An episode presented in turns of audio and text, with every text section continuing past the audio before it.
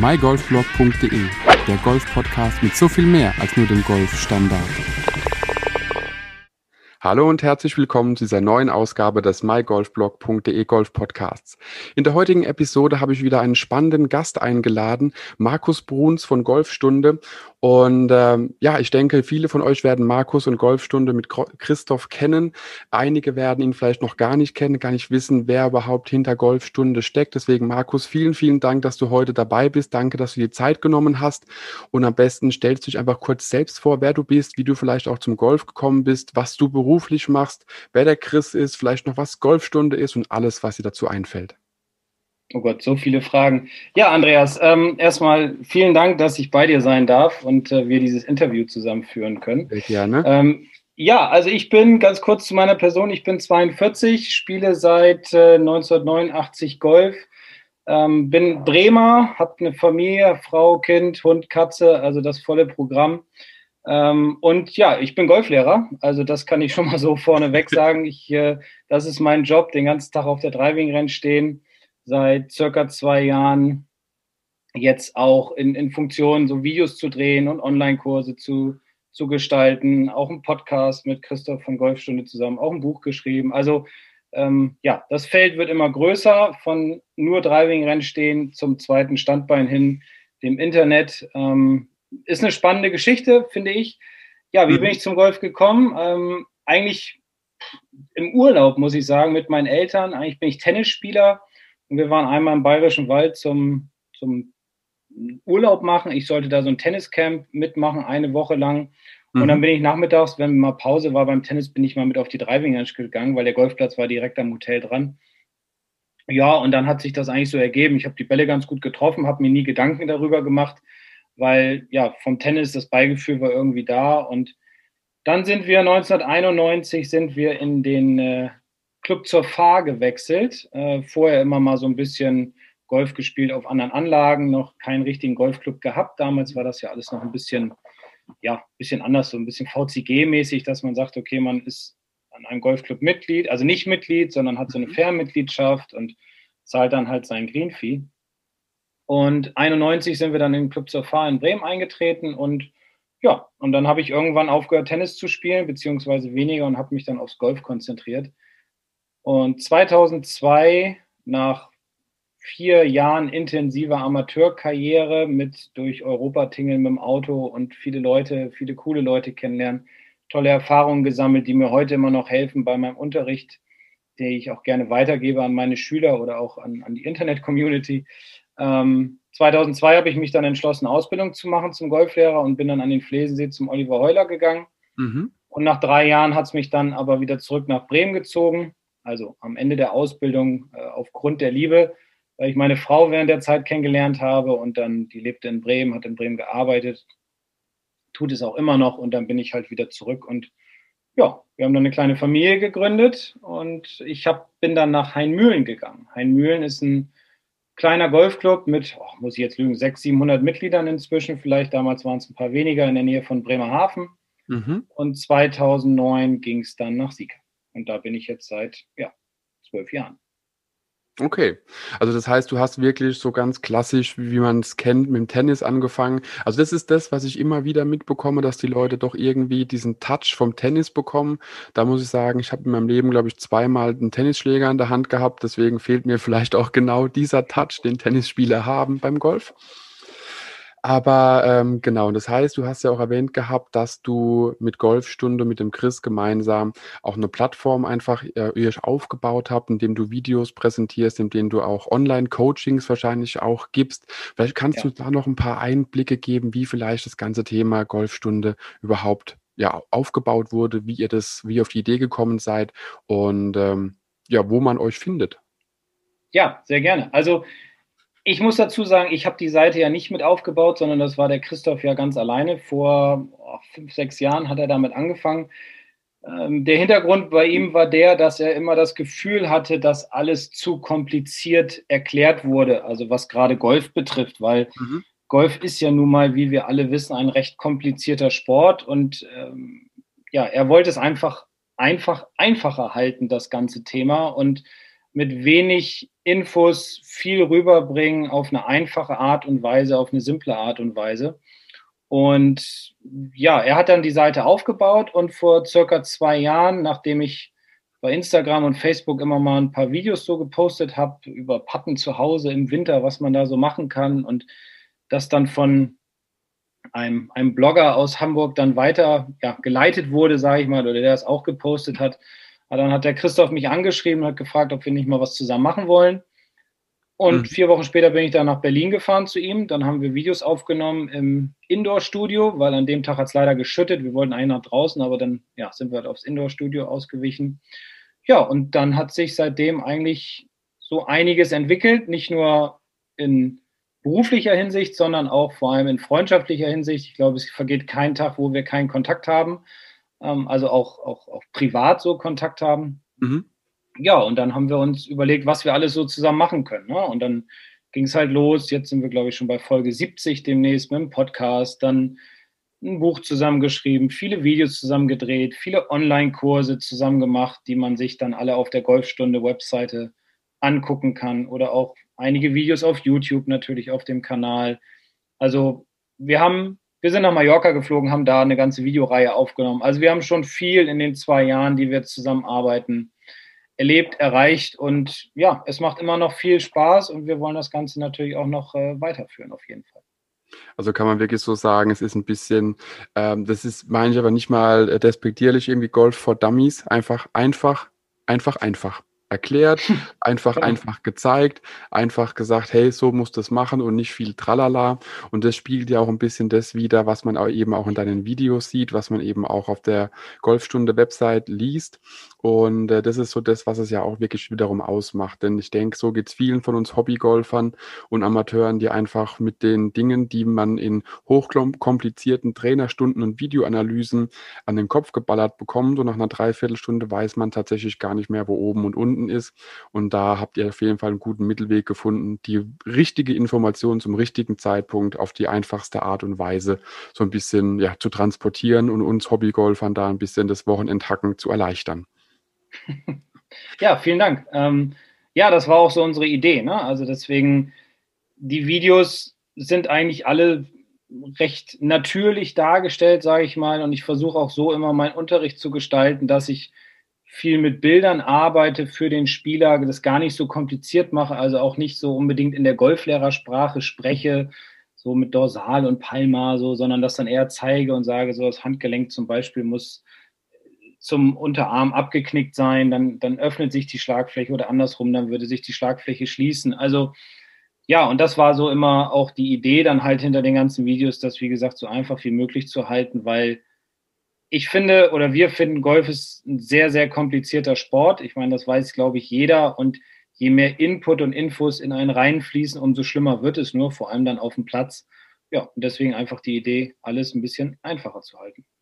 Das ist euch auf jeden Fall auch gelungen. Und da fällt mir nur so ein Bild ein, was ich, oder was wir, glaube ich, alle, die sich im Internet bewegen und Golf spielen, kennen.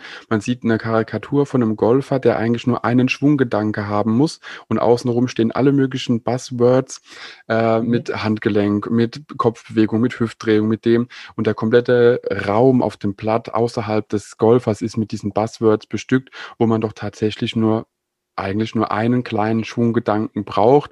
Fabian Bünker hat gesagt, mach es mit 1, 2, 3.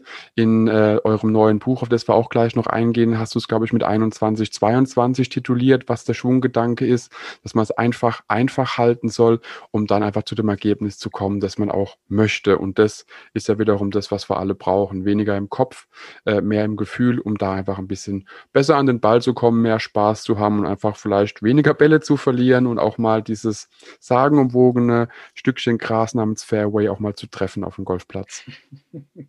Ja, das wünschen wir uns alle und am besten immer nach dem Ball, bitte.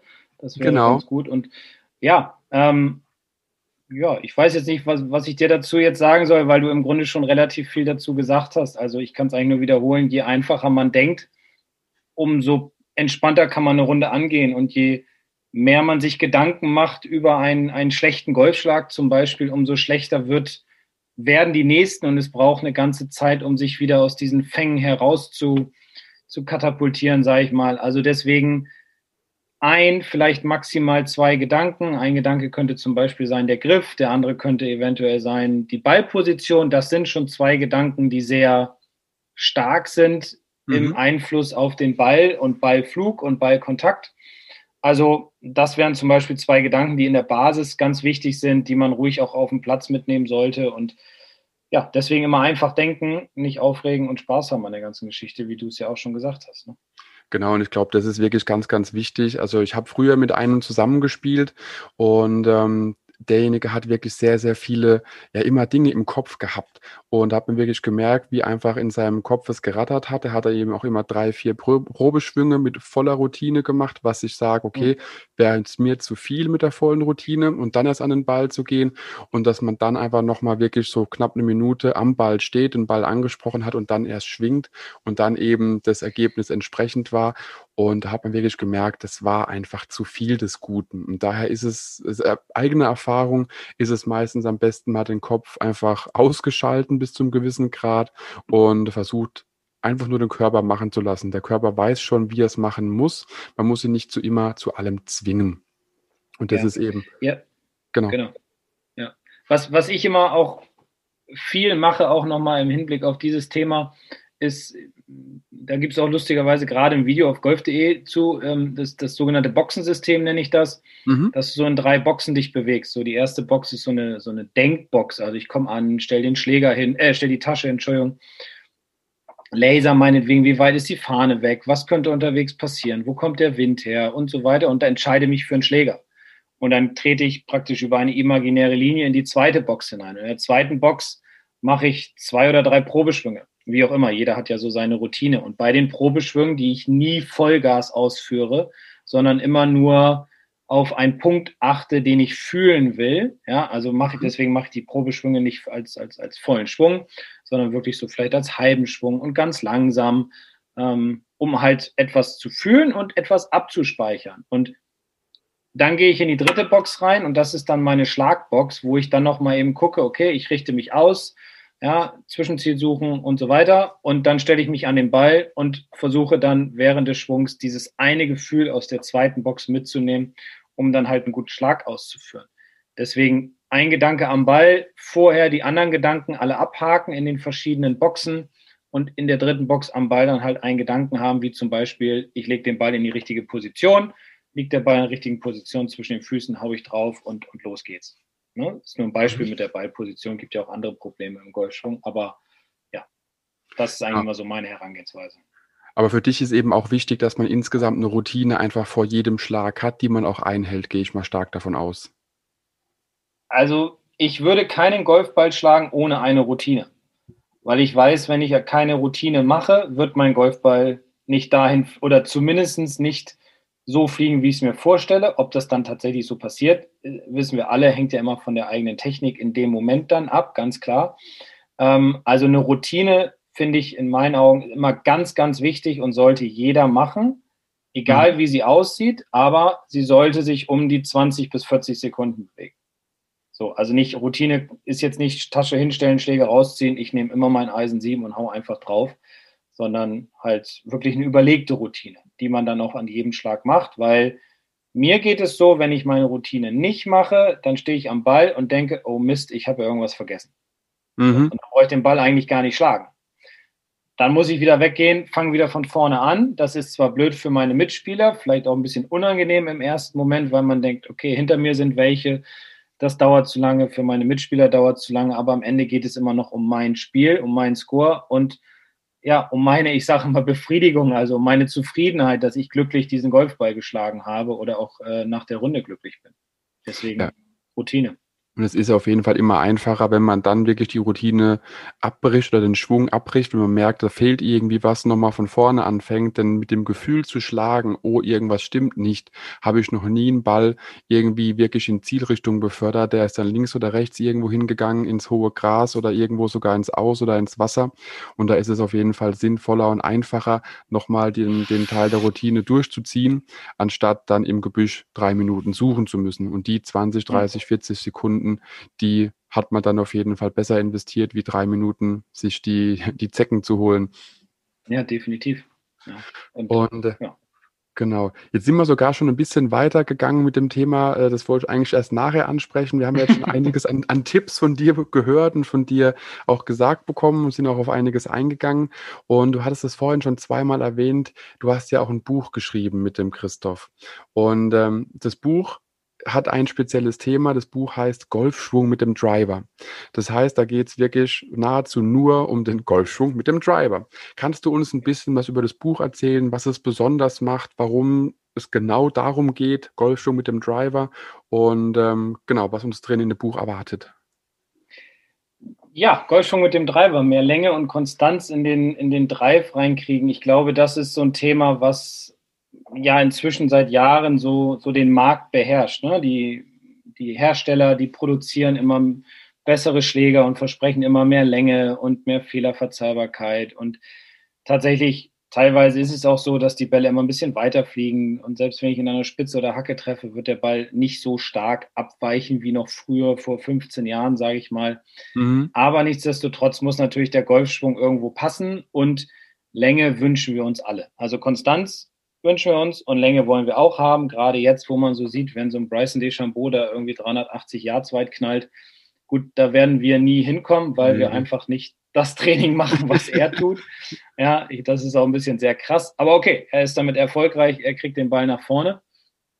Ähm, ja, und unsere Idee war eigentlich so vor anderthalb Jahren ungefähr, oder sagen wir es anders, ich hatte mal den Wunsch, ein Buch zu schreiben. Das war eigentlich immer so mein Wunsch, weil ich so gedacht habe, Mensch, das wird mir Spaß machen. Da habe ich Lust zu, den Leuten noch mehr meine Ideen vom Golf näher zu bringen, beziehungsweise auch irgendwie bildlich darzustellen. So, und dann hatte ich natürlich den Chris kennengelernt und der sagte, ja, gut, das können wir zusammen machen. Und dann haben wir immer nach und nach so weitere Ideen gesponnen. Und erst haben wir recherchiert und haben überlegt, was können wir denn machen? Und der Driver war eigentlich so ein Thema, was, worüber es in, also so war unsere Recherche damals, es noch kein Buch gab, nur über den Driver sondern der wurde immer mit angeschnitten. Ja, Fehler und Korrektur mit dem Driver, Fehler, Korrektur mit dem Eisen, das war dann immer so alles zusammen, aber nur ein Buch über den Driver gab es noch nicht. Und ja, dann haben wir halt wieder so gedacht, wie, wie sonst auch immer bei den anderen Kursen, die wir online gestellt haben, dass wir es einfach machen wollen. Mhm. Und einfach heißt einfache Sprache mit Videos, die man abscannen kann über einen QR-Code, mit eigenen, eigener Analyse, mit Fehler und Korrektur, also Ne? Welche Fehler können passieren? Wie kann ich die korrigieren? Aber auch wieder mit eigenen Worten. Mhm. Und dazu haben wir dann Videos gedreht, die dann helfen, mit einem bestimmten Drill diese Korrekturen zu machen. Ja? Mhm. Ähm, oder wir haben Bilder dazu gemacht. Und es sind auch viele Videos drin, zum Beispiel über Home Training, nenne ich es mal, was man aber auch nicht nur zu Hause machen kann, sondern auch auf der Driving Range zum Beispiel für eine Drehung mit besserem Gleichgewicht. Ne? Das ist so, so ein Faktor auch, der ganz häufig vorkommt beim Driver. Mhm. Ja, und natürlich auch so die Basisdinge, die dazugehören. Wie treffe ich den Ball? Wie sollte ich ihn treffen? Wie sieht die Schwungbahn aus? Körperhaltung? Ja, und das halt alles wie immer relativ in unseren Augen simpel gehalten, ähm, schnell zu erlernen, sage ich mal, über den QR-Code, das, das abzuscannen und dann direkt auf dem Smartphone oder dem iPad sich dann halt das Video anzugucken. Mhm. Und jetzt hast du schon schon einige Worte genannt, auch sehr viele, ja, so ein bisschen in die Technik reingegangen. Jetzt ist so meine Frage, äh, was ist so die Zielgruppe von dem Buch? Geht es da eher um den, den Anfänger, um den, äh, ich sag mal, ja, wie nennt man das, ähm, ähm, intensiveren Hobbyspieler, an den Semi-Pro oder an alle? Ja, also ich glaube, so ein Handicap Nuller oder so kann auch daraus noch was lernen. Also ich glaube nicht, dass jeder alles weiß, was so mit dem Driver zusammenhängt. Ähm, es geht natürlich, also ich, ich würde jetzt sagen, es geht an alle. Ja, also auch wenn jetzt ein Handicap Nuller oder Handicap 2 Spieler sich damit äh, identifizieren kann oder das Buch sich besorgt und sagt, Mensch, da waren zwei, drei Dinge drin, die haben mir in meinem Spiel weitergeholfen, dann, dann freue ich mich oder dann freuen wir uns, weil dann haben wir auch so einem, einem guten Spieler geholfen. Und wir helfen natürlich auch gerne den Leuten, die gerade anfangen, ähm, Golf zu spielen. Wir haben auch gerade so einen Platzreifekurs online, der ist kostenlos. Und dafür ist das Buch natürlich auch ideal, weil mhm. der Driver ist nun mal ein Schläger, den viele auch scheuen. Ja, also ich, ich stelle das selbst fest. Ich habe einige Schüler, die seit Jahren Golf spielen, aber den Driver scheuen. Und ich sie immer wieder versuche zu überzeugen und wir arbeiten uns langsam ran, dass die den Driver mit mehr Selbstbewusstsein spielen, weil sie festgestellt haben am Anfang, immer wenn ich einen Driver in die Hand nehme, dann treffe ich den Ball nicht sauber, der fliegt nach links oder rechts, meistens nach rechts und er rollt hauptsächlich nur und ich muss halt im Busch suchen und wie du ja auch schon sagtest, ich komme dann mit einer Zecke wieder raus. Ähm, ja, und deswegen haben wir auch das Buch geschrieben, um halt auch den Leuten so die Angst vorm Driver zu nehmen, um halt mit einfachen Hilfsmitteln ja, die Bälle aufs Fairway zu kriegen. Also ich würde sagen, für alle ist dieses Buch geeignet. Genau. Nee, was mir noch so aufgefallen ist, das war bei mir am Anfang auf jeden Fall so, dass ich den Driver ungern gespielt hatte, weil der Driver ist ja der Schläger, mit dem man normalerweise am längsten den Ball haut. Und das heißt, mhm. wenn ich mit einem, mit einem Wedge den Slice habe, dann fliegt der Ball zwar, sag mal, 50 bis 100 Meter, aber die, die Rechtsabweichung ist natürlich nicht so groß. Wenn man das auf 200 Meter hochrechnet, hat man dann natürlich noch viel, viel mehr Luft, dass einfach da mehr Platz auf der rechten Seite entsteht, wo der Ball magnetisch angezogen gezogen wird. Und äh, so sehe ich es bei uns auf jeden Fall im Club, dass dann die Leute, die wirklich extrem äh, die den Slice haben, eher zu einem ja, zu einem Hybrid, zu einem Holz 7 oder irgendwie in der Richtung greifen, weil sie einfach auch da den Ball besser kontrollieren können und einfach mehr äh, nicht mehr, mehr Länge rausholen, aber vielleicht mehr Fairway-Treffer auch hinbekommen. Klar, man muss dazu sagen, so ein, so ein richtig geiler Drive ist einfach geil. Kann man nichts anderes dazu sagen. Wenn der noch Nein. auf dem Fairway landet, dann äh, ja. glaube ich, jeder von uns extrem happy. Äh, aber das ist so, so die Erfahrung, die ich gemacht habe, auch wie gesagt, meine eigene Erfahrung. Ähm, wenn man den Ball einfach wegslice oder hookt, dann mit dem Driver viel, viel extremer als mit jedem anderen Schläger. Und äh, daher ist es auch wirklich sehr spannend drin zu lesen. Also ich habe das Glück gehabt, dass ich das Buch schon lesen durfte und äh, muss wirklich sagen, da sind sogar ein paar Dinge drin. Und wenn ihr es jetzt sehen könntet, ich habe mir extrem viele kleine Post-it-Zettelchen reingeklebt. Ähm, so grob überschlagen sind es, glaube ich, 10, 11 Stück. Einfach nur, das sind die Übungen, die ich selbst mal in Pro-Stunden gesagt bekommen habe, aber einfach selbst nicht mehr angewendet habe, äh, muss ich jetzt mal so gestehen. Und es sind einfach so, so ein paar Kleinigkeiten, die auch wirklich so leicht und einfach, wie du es schon gesagt hast, erklärt werden. Und wenn man sich unsicher ist, wie es jetzt genau gemeint ist, ist es eben wirklich genial, dort einfach den QR-Code abzuscannen, das Video nochmal zu sehen und dann sieht man es einfach nochmal in Aktion. Denn, also ich bin so ein Mensch, ich lese zwar sehr, sehr gerne, lese auch gerne viele Bücher, aber um es dann bildlich vorzustellen, gerade was dann die Bewegungen äh, angeht, und du hast es vorhin so schön gesagt, mit, mit Dorsal und Palmar oder wie es heißt, mhm. damit kann ja der Otto Normalbürger an sich überhaupt nichts anfangen. Ich auch nicht. Ich habe es, glaube ich, jetzt langsam gelernt, was was heißt davon. Aber das ist ja in vielen Büchern genau so, dass es dann heißt, das Handgelenk äh, dorsal gebeugt, das darfst du nicht und du musst es, äh, Pal Palmar ist richtig, oder? Ja, ja, ja, genau. genau. Ja. Musst es Palmar beugen für das und wie auch immer. Und damit kann ja der normale Hobbyhacker einfach nichts anfangen. Und daher ist es wirklich super, dass man da den QR-Code einfach einscannt oder die URL eintippt in seinen Rechnerbrowser und nochmal genau sieht, wie es funktionieren muss. Und genau. äh, Genau. Was ich wirklich, das, das muss ich jetzt mal, das ist so ein, so ein kleines äh, Gimmick, was ich persönlich sehr schätze. Und äh, ich bin ein Mensch, der verliert immer seine Lesezeichen. Und ihr habt in dem Buch so einen Faden mit ein, äh, ge, ja, einbinden lassen, dass man einfach immer ein Lesezeichen dabei hat. Das kennt man noch aus vielen Büchern von, von früher. So kommt es mir vor, habe ich das früher öfters gehabt. Und äh, das ist so ein kleines Gimmick, was ich persönlich sehr zu schätzen weiß. Muss ich jetzt mal loswerden? Sehr schön. Ja, ich habe das äh, noch in meinem Kalender. Da ist das auch immer drin, weil ich sonst immer die Seite verliere. Also ja, und dann, genau. dann, passt das natürlich ganz gut. Ne? Und Lesezeichen, ja, ich bin, ich bin, nochmal kurz zu den Videos, ich bin nicht so die Leseratte. Also ich lese mal ein Buch, aber gut, vor anderthalb Jahren, als wir das letzte Mal im Urlaub waren und in den Urlaub fahren durften, da habe ich zwei durchgelesen. Okay, die mhm. waren aber auch, das waren so zwei Sportbiografien, das hat mich dann auch interessiert. Aber ich bin sonst nicht so der Lesetyp. Also ich nehme lieber mein iPad und gucke mir YouTube-Videos an und lerne darüber. Oder also was jetzt Golf betrifft zum Beispiel, da bilde ich mich ja auch weiter. Oder ähm, auf golf.de oder golf.com oder wo auch immer, da, da suche ich mir halt so meine Sachen raus, die mich interessieren und gucke mir dann dazu die Videos an, weil ich einfach mehr der visuelle Typ bin. Und ich glaube, die meisten Golfer verstehen mehr, wenn man das über das Visuelle macht. Das ist so meine Erfahrung. Deswegen genau. arbeite ich auch viel mit Bildern, mit Vorstellungen im Unterricht und deswegen auch die Ideen mit den Videos, mit den vielen Bildern im Buch, so ein bisschen Aufhänger da war auch natürlich hier das Regelbuch Golfregeln kompakt, was, was ich persönlich sehr, sehr gut finde. Ist ja so ein bisschen so mit Ringordner und mhm. mit ähm, an, der, an der Seite so mit Registerkarten, genau. dass man da einfach hinklappen kann. Ja, und dann hat man ein Bild, daneben eine kurze, knackige Erklärung und man versteht es relativ flott. Und das war eigentlich so, so die Idee, das so in der Art und Weise aufzubauen. Und das ist euch auf jeden Fall auch gelungen. Und wenn man sich das ganze Buch mal anschaut, es ist ja nicht nur, dass da jetzt der Markus einfach da ist, Tipps gibt und ein Videorennen äh, quasi geklatscht hat, so auf Deutsch gesagt. da sind ja auch noch viele, viele andere ähm, Sachen mit dabei. Es geht einerseits wirklich darum, wie wird man den Slice los, wie wird man den Hook los, wie ist die richtige Körperdrehung, was, glaube ich, viele Golfer immer noch falsch machen, ich einschließlich, äh, dass wir viel zu wenig Flexibilität im Körper haben. Und was ich tatsächlich besonders genial finde, ist hinten nochmal das Thema Körpertraining. Also, dass man da auch nochmal so ein bisschen die, die Tipps bekommt, wie man selbst sein, ja, seinen Körper ein bisschen mehr drauf trainiert, golfspezifisch die Muskeln auszuprägen.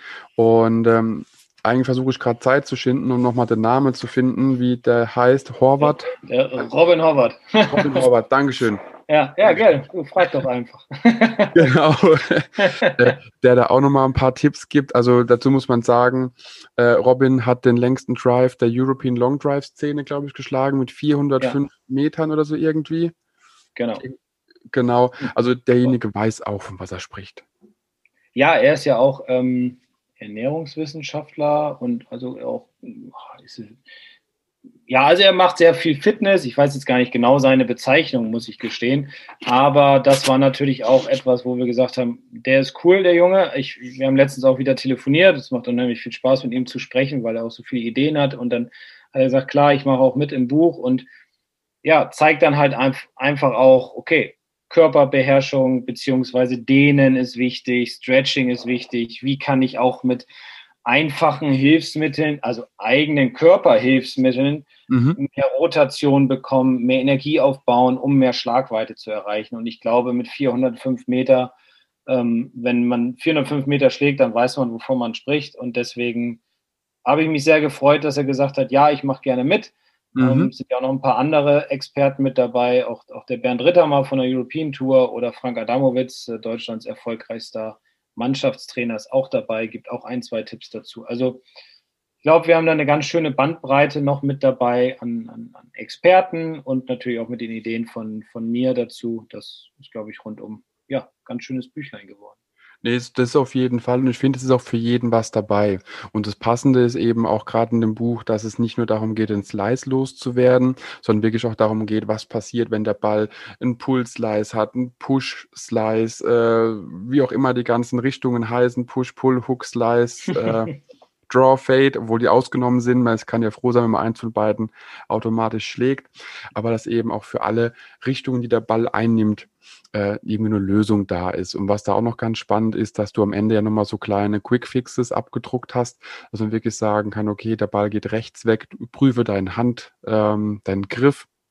Ja deine Ausrichtung, ähm, prüfe, wie du einfach dastehst. Denn ich glaube tatsächlich, dass gerade der Driver so der Schläger ist, der doch ja der meiste Rough Finder ist und nicht unbedingt der Fairway Finder, den wir gerne da drin sehen würden. Definitiv, ja. Und vor und, allem rechts, ne? Das genau, genau. Also rechts im Gebüsch und im Rough kennt sich jeder aus. Links und Fairway ist so das Land, von dem man nur gehört hat, aber noch nie dort war. Da lachen die Leute auch immer, wenn ich das sage, auf, auf dem Platz. Ja. Äh, was ich dazu noch sagen wollte, und du hast es vorhin auch schon mal ganz kurz erwähnt gehabt, was einfach die technischen Unterschiede innerhalb der, der Driver-Konstruktion einfach massiv auch ähm, ja, dazu beiträgt, uns Golfern zu helfen. Und tatsächlich, ich habe mir erst vor kurzem einen Driver fitten lassen, bin auch wirklich happy mit dem Driver und man merkt da einfach die Unterschiede. Der neue Driver ist äh, von dieser Saison, von 2021, mit einem gefitteten Schaft, mit allem drum und dran und äh, damit trifft man einfach nochmal weit besser die Bälle als mit einem Schläger. Also mein vorgängiger Driver war jetzt sieben Jahre alt, glaube ich, oder so. Mhm. Und allein nur diese, dieser Unterschied am Material, man merkt es tatsächlich. Also es sind locker im Schnitt äh, auf Gesamtlänge gesehen ungefähr 10, 15 Meter länger. Und wir haben jetzt noch nicht unbedingt die allergeilsten Sommertemperaturen und trockene Fairways bei uns. Und wenn ich mir das dann so hochrechne, dann wird es wirklich noch richtig spannend, was da noch auf uns zukommt. Und äh, ja, man merkt da einfach, dass da viel, viel mehr möglich ist, wenn man da auch ein bisschen ja, die Persimmenschläger stecken lässt und mal auf was Neues ausweicht, um auch dann wirklich mehr von der Entwicklung zu profitieren. Ja, definitiv. Also gut, ich bin in der glücklichen Lage, dass ich jedes Jahr einen neuen Driver zugeschickt kriege von meinem, von meinem, von meinem Schlägerhersteller, weil ich auch für die fitte.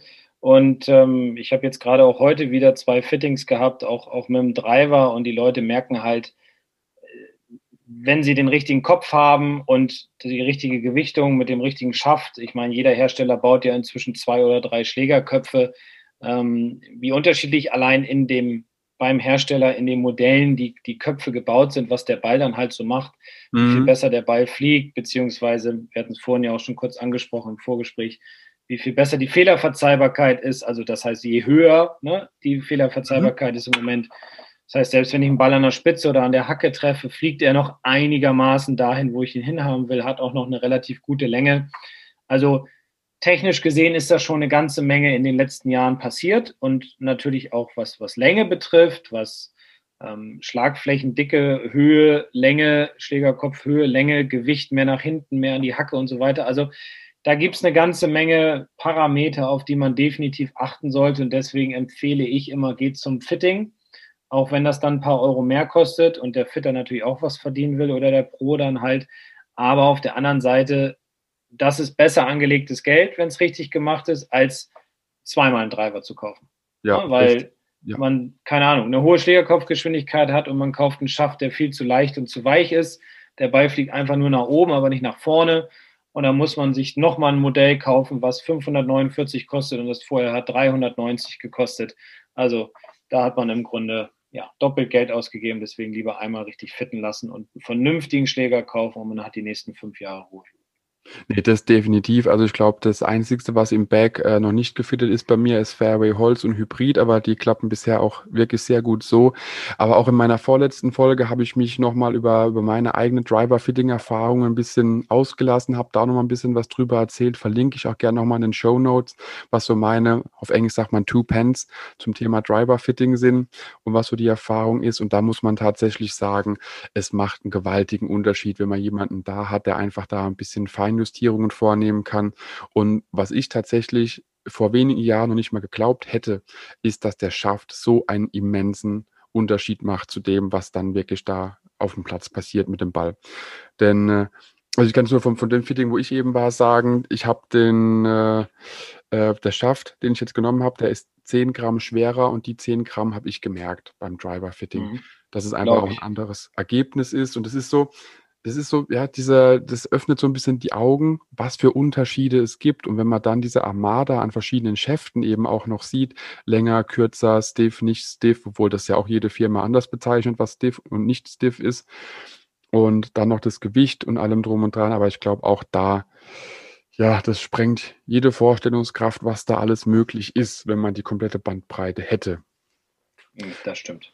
Aber du hast jetzt auch gesagt, du fittest ja auch selbst die, äh, deine, deine Klientel, sage ich mal, die kommen und sagen, hey, ich will ein Fitting machen. Fittest du dann äh, Driver oder fittest du alles im Back durch? Äh, Eisen und mhm. Driver. Ähm, Hölzer und Hybriden sind äh, noch unterwegs. Das ist im Moment alles ein bisschen schwierig, aber grundsätzlich auch, ja, wenn sie dann kommen irgendwann.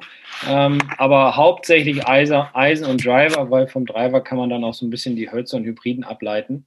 Mhm. Ähm, natürlich sollten die auch gefittet werden, auf jeden Fall. Aber ja, Driver geht immer am besten, muss ich sagen. Und ähm, Eisen braucht man dann auch mal alle drei, vier Jahre einen neuen Satz vielleicht. Und dementsprechend sind das eigentlich so, ist, ist das mein Hauptaugenmerk. Okay. Hast du da jetzt aber auch in deiner langjährigen Erfahrung schon selbst mitbekommen, dass da gravierende Schaft- oder Kopfveränderungen stattgefunden haben, dass man wirklich sagt, okay, das Material hat sich geändert, dass der Driver einfach leichter zu spielen ist? Oder ist es einfach nur die Technik, wie es produziert wird, was dann die Veränderungen hat? Also es hat sich eine ganze Menge geändert. Und ich hatte jetzt das Glück, dass ich Anfang des Jahres, leider in der richtig kalten Jahreszeit, ähm, von einigen Herstellern die neuen Driver-Modelle bekommen habe, habe die alle testen dürfen, haben wir auch Videos zugedreht und auch die sind online, könnt ihr euch gerne anschauen. Mhm. Ähm, und da habe ich schon festgestellt, dass es doch in de, bei dem Hersteller, also zum Beispiel, ich arbeite mit Callaway, das kann man ja sagen, ähm, die haben drei verschiedene Köpfe und der eine Kopf ist zum Beispiel mehr, wenn man mehr faden möchte, der andere ist mehr für Leute, die den Ball nicht so schnell schlagen und nicht so hoch schlagen. Dafür gibt es dann diesen Speed-Kopf und dann gibt es halt noch den normalen Standardkopf, der halt ja im Grunde für den mittleren guten Handicapper ist, der einfach eine etwas höhere Fehlerverzeihbarkeit hat. Und beim anderen Hersteller war es so, dass die ein ganz, auch drei Köpfe hatten, zwei waren identisch, in mhm. meinen Augen. Ähm, der dritte hat sich ein bisschen unterschieden, beziehungsweise ein bisschen sehr, weil der war von Anfang an schon geschlossen. Also ich habe dann mal versucht, einen Slice zu schlagen. Mhm. War schon schwierig. Er ging immer noch ein bisschen nach rechts, aber nicht mehr ganz so stark, wie es sich angefühlt hat oder wie der Ball eigentlich fliegen sollte aufgrund der falschen Bewegung. Und ja, das also innerhalb der Modellreihe, innerhalb des Herstellers gibt es Unterschiede, auch wo die Gewichte im Schlägerkopf sind, um mehr Länge zu bekommen, um mehr Stabilität im Beiflug zu kriegen. Also ja, deswegen ist ein Fitting immer unabdingbar und ganz, ganz wichtig. Und da hast du gerade das Stichwort genannt, was ich ähm, da auch in der vorhergehenden Podcast-Folge mal erwähnt hatte. Äh, es ist extrem wichtig, dass man auch sich auf das, das, ja, auf den Fitter auch vertraut, denn der Fitter kennt normalerweise das Equipment. Denn den Driver, den ich jetzt die ganze Zeit gespielt hatte, der war halt wie vieles andere auch einfach ein Ebay-Schnäppchen. Und man mhm. kommt ja damit auch zurecht und der Körper justiert sich ja im Endeffekt äh, irgendwie selbst darauf, dass man dann irgendwann schon dieses kurzgemähte Gras mal findet äh, an einem glücklichen sonnigen Tag ja, aber äh, genau. Aber was ich dazu sagen wollte, ist, dass es ja auch schon da einen immense, immensen Unterschied macht, wenn einfach die Schlagfläche geschlossen ist. Das, das, das ist so meine Erfahrung mit meinem vorgehenden Driver. Den hatte ich dann von, es war ein TaylorMade Rocket Ball Stage 2 High Lounge. Der hatte standardmäßig 13 Grad. Ich habe ihn runtergedreht auf 11,5 Grad. Und da hat mir auch mein Fitter damals gesagt gehabt, hey, damals bei TaylorMade, wenn du da äh, runterdrehst von der Gradzahl, dann schließt sich Nee, dann öffnet sich sogar die Schlagfläche. Das heißt, es sieht zwar gerade aus, beziehungsweise eben, dass er sauber am Ball ist, aber per se, wenn er drankommt, ist es immer leicht geöffnet. Das heißt, man konnte gar nicht gerade oder Draw oder irgendwas wirklich spielen, außer man justiert seine Handgelenke nochmal neu, da steht eben nicht sauber am Ball. Und das ist gerade das, wo dann wirklich jemand, der weiß, was er in der Hand hat, einfach da nochmal mehr Insights geben kann, wie jemand, wie ich, der hat halt das Ding billig gekriegt und spielt halt damit. Und das ja, macht klar. eben den Unterschied auch aus, wenn man weiß, was man da macht und warum man es macht und wieso man es macht. Und deswegen, genau. also bei mir kommt kein Schläger mehr ins Back, der nicht gefittet ist. Das, das weiß ich auf jeden Fall. Das macht keinen Sinn. Macht auch keinen Spaß. Ja, wenn, genau. Und wenn man sich das mal so im, im allgemeinen Leben überlegt, was man sich alles fitten lässt. Also ja, jetzt während Corona ist natürlich alles ein bisschen schwierig, aber früher sind wir in den Schuhladen gegangen, haben Schuhe anprobiert. Genau. Da haben wir auch nicht einfach Schuhe gekauft, die vielleicht zu klein waren oder zu günstig, sondern haben gesagt, komm, wir probieren die richtigen Schuhe an. Wenn wir joggen gehen, müssen wir ein richtiges Schuhwerk haben. Ein Auto, wenn wir ein Auto kaufen oder, oder leasen oder finanzieren, dann machen wir auch Probefahrten ja, und setzen uns rein und sagen, oh nee, der passt gar nicht, das gefällt mir nicht. Dann nehmen wir halt ein anderes, wenn es dann vom Budget her passt. Also beim Golf ist, glaub, oder, oder Tennis, ich habe jetzt wieder ein bisschen angefangen, Tennis zu spielen, hatte noch mhm. einen Schläger von vor zehn Jahren, bin jetzt mal hier zum Tennisladen um die Ecke gegangen und habe, das war im letzten Winter allerdings, und dann hat er gesagt, pass auf, ich gebe dir mal zehn Schläger mit. Ich so, ach komm. So, und dann war ich so ein bisschen wie, ja, wie so ein Anfänger habe ich mich gefühlt, der noch nie einen Tennisschläger in der Hand hatte und sich einfach mal fitten lässt, sag ich mal. Ne? Und ich habe mhm. die dann ausprobiert und die waren alle unterschiedlich. Krass. So, habe ich mich beraten lassen und dann hat er gesagt, okay, für dich, der kan kannte mich noch von früher, mhm. ich würde dir den empfehlen und ja, dann habe ich den probiert und der war, lag tatsächlich am besten auch in der Hand, beziehungsweise ich konnte damit am besten den Ball bewegen. Also wir, wir, wir probieren alles, wir müssen alles fühlen, wir fitten alles, also von daher, warum nicht auch die Golfschläger und ich glaube, da fehlt vielen noch so, ja wirklich dieser, dieser Anschwung. Und viele sagen immer, ja, aber erstmal muss ja mein Golfschwung richtig sein. Und ich traue mich nicht zu einem Pro oder zu einem Fitter zu gehen, weil mein Golfschwung ist ja so schlecht und die Bälle fliegen nicht so gut. Äh, nee, hin und Schläger fitten lassen. Vielleicht fliegen die Bälle schlecht, weil der Schläger zu kurz ist. Genau. Weil es eine Standard, Standardlänge für, ein, für einen Herren, der 1,90 groß ist. Dann kann kein Golfball vernünftig fliegen. Also auch Anfänger sollten gefittete Schläger in der Tasche haben und ja, dabei bleiben. Genau, also da kann ich nur dazu sagen, so war es genau bei mir am Anfang meiner Golfzeit. Ich habe mir einfach, logischerweise da auch wieder von eBay, äh, einen Satz Klar. bestellt und äh, ich bin halt 1,90 und dann hat man schon gemerkt, alles klar, warum kommt man da nicht gescheit hin? Warum toppe ich eben auch die Bälle? Natürlich habe ich damit dann bis, äh, oh Gott, ich habe glaube ich bis Handicap 28 oder so, habe ich auch den Satz gespielt, hat auch alles irgendwie funktioniert. Aber wenn man dann mal eben eine Verlängerung hat an einem Schläger, dass man wirklich mal spürt, wie das ist, wenn man eben zwei, drei Zentimeter äh, ja weniger sich beugen muss oder weniger irgendwie was ja umstellen muss, sondern einfach natürlicher schwingen kann, merkt man eben auch mal, wie es anfühlt, wenn man Bälle richtig richtig sauber trifft. Und das ist eben genauso mit allem anderen auch. Wir gehen hin, wir, wir, wie du schon gesagt hast, wir gehen in den Schuhladen, wir kaufen auch keine Größe 38, wenn wir eigentlich 42 brauchen und keine 58, wenn wir eigentlich 39 bräuchten. Und das ja. muss alles irgendwie passen und dann macht es auch wirklich erst Spaß. Und so ist es ja, wie mit allem im Leben, es muss passen. Und deswegen muss der Driver ja auch passen und deswegen muss das Spiel ja auch irgendwo äh, so funktionieren, dass wir auch wirklich Spaß auf der Runde haben. Und jetzt überlege ich gerade, was ich eigentlich noch zu dem Buch alles erzählen wollte, weil da wollte ich doch eigentlich noch weitermachen. Ähm, und dann sind wir abgedriftet, aber so geht mir es immer. Ich drifte geistig immer ein bisschen ab, es macht aber ja, gar nichts. Ach, du, ne, soll ja auch alles natürlich bleiben, ne? Genau, genau. Ohne Skript. Das wollte ich noch sagen, genau. Das ist so ein bisschen die, die Abweichung. Äh, wir hatten vorhin das Thema Video noch angesprochen und da wollte ich noch eine Anekdote bringen oder einen, einen Hinweis geben an die Leute. Ähm, wir alle haben ein gewisses Körpergefühl im Schwung, wie wir denken, wir sehen aus. Und da gibst du ja auch den Tipp im Buch, dass man einfach mit seinem Smartphone sich mal selbst aufnehmen soll, um mal zu gucken, um mal zu schauen, ob das, was wir uns vorstellen, wie wir uns bewegen, mit dem, wie wir uns tatsächlich bewegen, überhaupt übereinstimmt. Und da bin ich, glaube ich, so das Paradebeispiel. Ich denke immer, ich drehe die Hüfte, ich denke immer, ich habe doch da gewisse Flexibilität im Körper drin, nehme mich auf und denke mir, oh mein Gott, ich sehe ja aus wie so ein Tippkick-Männchen, was einfach nur steif ist und äh, in dem Falle halt nur den Schläger bewegt und nicht wirklich den ganzen Körper. Und äh, genau, ich glaube, da bist du ja auch ein bisschen im Buch drauf eingegangen, dass man da mit seinem Smartphone ein bisschen ja, arbeiten kann. Ja, ähm, Realität versus Wahrnehmung kann ich da eigentlich nur sagen. Und genau. die Realität sieht man ähm, immer auf dem Bildschirm. Und wo du es gerade ansprichst, ja, vor einer Woche hat, hat, oder vor zwei Wochen hat Christoph mir ähm, geschrieben, dass auch der Driving Range ist und dass die Bälle fliegen und so. Ich habe gesagt, ja, schick doch mal ein Video und äh, hat ein Video geschickt und eins, eins down the line, also von der Seite sozusagen und eins von vorne. Und hat gesagt, du stehst wieder auf.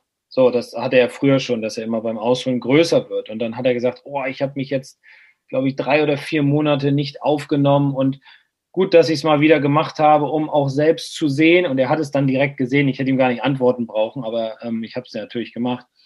Ähm, und er hat es halt auch selbst gesehen, dass sein Fehler wieder der war, warum die Bälle nicht ganz so gut geflogen sind, wie er sich das vorgestellt hat. Einigermaßen sind sie ja geflogen, ähm, dass er halt aufgestanden ist und dementsprechend nicht so einen satten Beikontakt hatte. Und das kann ich immer nur empfehlen. So ein Stativ kostet irgendwie 15 oder 20 Euro bei Amazon, das Smartphone reinklemmen. Ich habe auch eine Anleitung gegeben, wie man es aufstellt. Auch auf YouTube ist schon wieder eine Anleitung drin, wie man das äh, Telefon oder den, das iPad am besten aufstellt, um sich aufzunehmen. Auch die App dazu ähm, ist auch mit da drin. Also ich empfehle es immer, nicht jetzt unbedingt jeden Golfschwung, sondern mhm. immer mal ab und zu zwischendurch von hinten, also von der Seite und von vorne sich aufzunehmen, um zu gucken, okay, mein Pro hat gesagt, ich soll zum Beispiel mit der linken Hand weiter nach rechts greifen, also stärker sagen wir dazu, ich soll von oben zwei bis drei Knöchel sehen, Zeigefinger, Mittelfinger, Ringfinger und dann kann ich über das Video, über die App dann im Nachhinein gucken, ob das tatsächlich so war.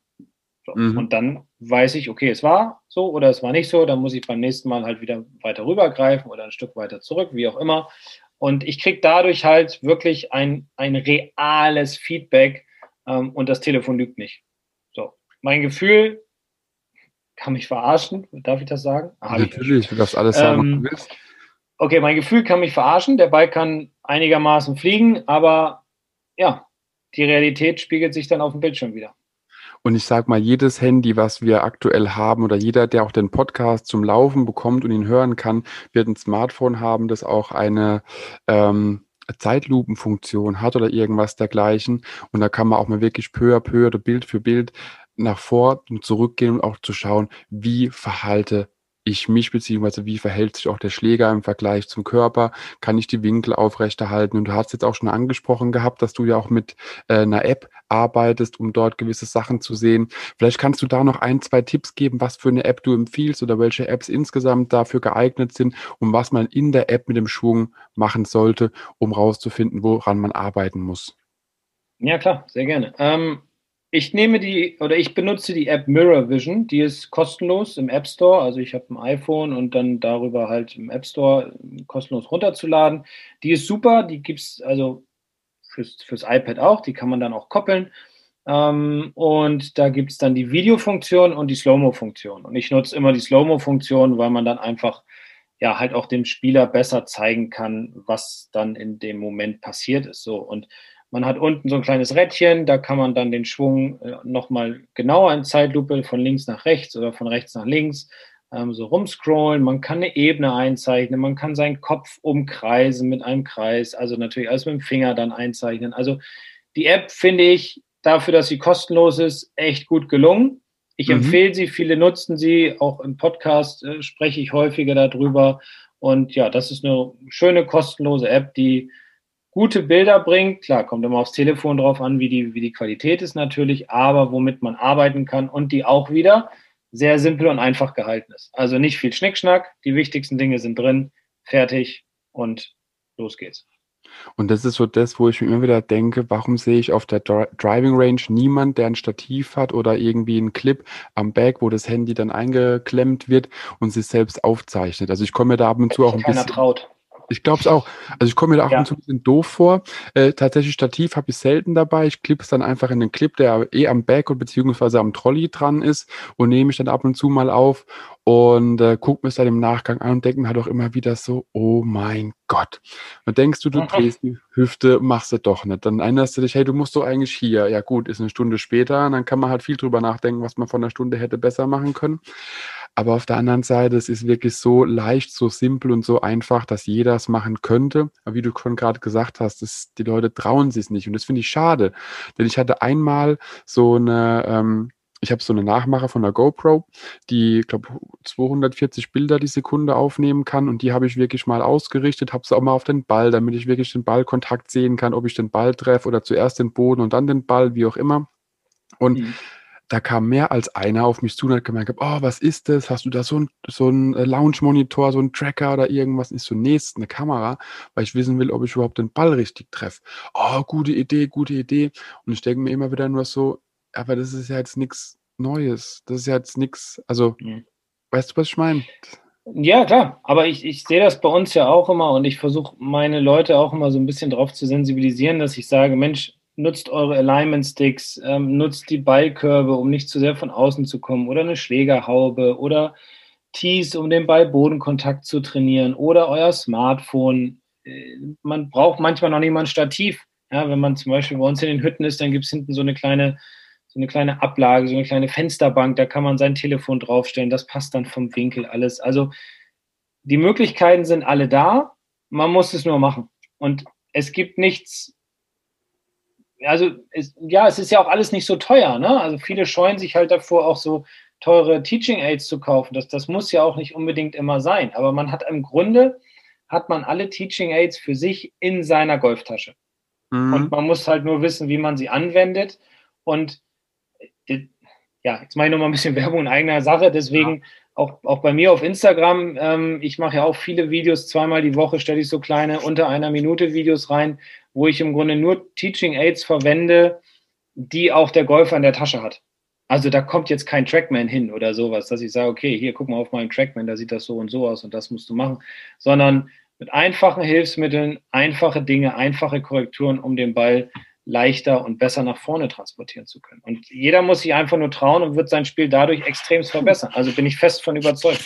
Genauso wie von einer richtigen Routine wird das Spiel auch besser werden es gibt so zwei kleine Trainingstools, die ich wirklich sogar äh, jedem nur empfehlen kann, die man immer dabei hat. Äh, einfach Tees. Also ich finde Tees sind mit ja. die besten Trainingsgeräte überhaupt. Und tatsächlich, ähm, wenn ich, äh, Grüße gehen raus an Simon. Simon, wenn du es hörst, dich meine ich. Ähm, wenn ich damit zum Beispiel mit Simon spiele oder mit anderen Leuten spiele, was sag, und hinter denen stehe und sage, okay, warte mal, bevor du jetzt schlägst, nimm meinen Schläger, legen an die Zehenspitzen von demjenigen und sag, guck mal, wo du ausgerichtet bist, was denkst du, wo du mhm. hinziehst? Äh, links von der Fahne, ja, komm mal drei Meter hierher zu mir zurück und guck dir mal an, wie du wirklich ausgerichtet stehst. Und da brauche ich ja nur den Schläger hinzulegen und man sieht, okay, 30 Meter rechts von der Fahne und nicht links von der Fahne. Und das ist dann wiederum, wo ich sage, das hat jeder im Back. Also Tees haben wir immer alle dabei und einen Schläger auch. Und wenn man dann jemanden hat, der auch mal zwischendurch drauf guckt und es ist ja ich kann ja keine Tipps geben, wie ein Pro das geben kann. Ich kann nur sa sagen, was ich sehe. Und wenn ich sehe, derjenige haut rechts 30 Meter dran vorbei, wenn er so schlägt, dann kann man das ja auch immer wieder sagen. Und das sind so, so Kleinigkeiten, wo ich mir immer wieder denke, äh, ja, warum nutzen es die Leute nicht? Also ich bin ein großer, ein großer Freund davon, wenn mir jemand sagt, Andreas, guck mal, du haust da gerade irgendwelche Grütze zusammen, äh, guck doch mal, dass du dich richtig ausrichtest, guck doch mal, dass du vielleicht, keine Ahnung, den Ball höher auftiest, was ja auch ein sehr guter Tipp ist in deinem Buch. Mhm. Und ähm, dass man da einfach nochmal den Tipp bekommt, weil vielleicht hat man es in dem Moment gerade vergessen, Knick in der Optik oder die Erdkrümmung ist einfach so stark, dass man einfach seltsam stehen muss. Man weiß es ja nie. Und da bin ich immer happy, wenn jemand zu mir sagt, hey, guck doch mal, so ist es besser. Ja, also ganz einfach Hilfsmittel nutzen, man hat sie immer dabei und das, äh, der Golfball wird es dir danken. Das auf jeden Fall, genau. genau. Jetzt hätte ich noch mal eine Frage zum Buch. Also das Buch lässt sich äh, natürlich bei dem Link, den ich in die Show Notes packe, erwerben. Da könnt ihr es sehr gerne kaufen.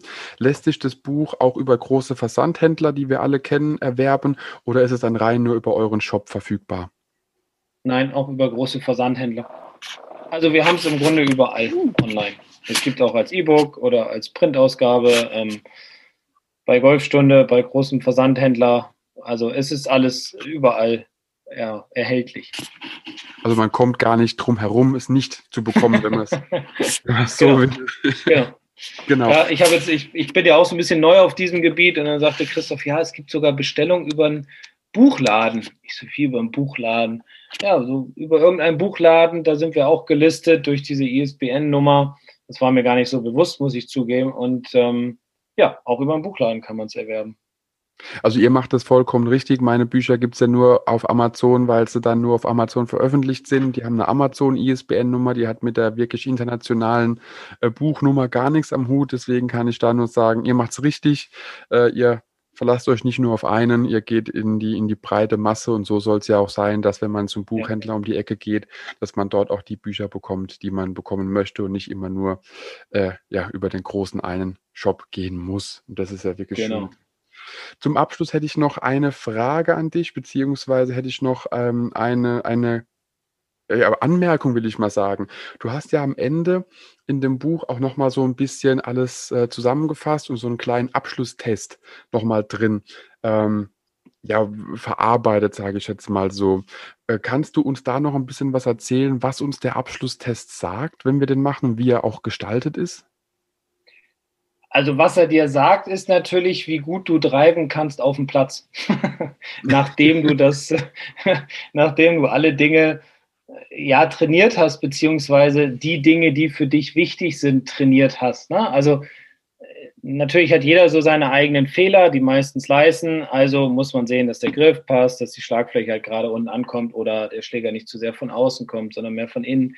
Ähm, und in dem Test geht es halt hauptsächlich darum, einfach festzustellen auf dem Golfplatz, wie gut ist mein Driven. Und den Test kann man ja vorher machen.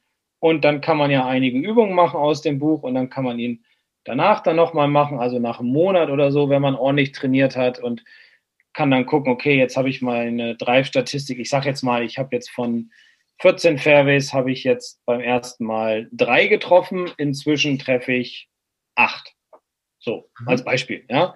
Ähm, so, und dann weiß ich, okay, ich werde immer besser und besser und das gibt mir einen neuen Ansporn, noch besser zu werden im Driven. Und vielleicht kann ich noch eine Kleinigkeit verbessern und treffe dann beim nächsten Mal in ein oder anderthalb Monaten, wenn ich den Test nochmal mache, treffe ich dann zehn Fairways oder elf oder zwölf. So, also das ist ja schon, das ist eigentlich so das, was der Test einem wiedergeben soll, halt rauszufinden, wo stehe ich, beziehungsweise wo kann ich hinkommen, wo bin ich dann, nachdem ich trainiert habe.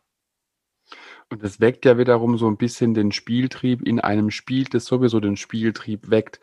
Denn ich bin so ein Mensch, ich will ja dann natürlich auch mein, also Beat Yesterday fällt mir dazu ein, also besiege oder werde besser als gestern, das sei besser als gestern.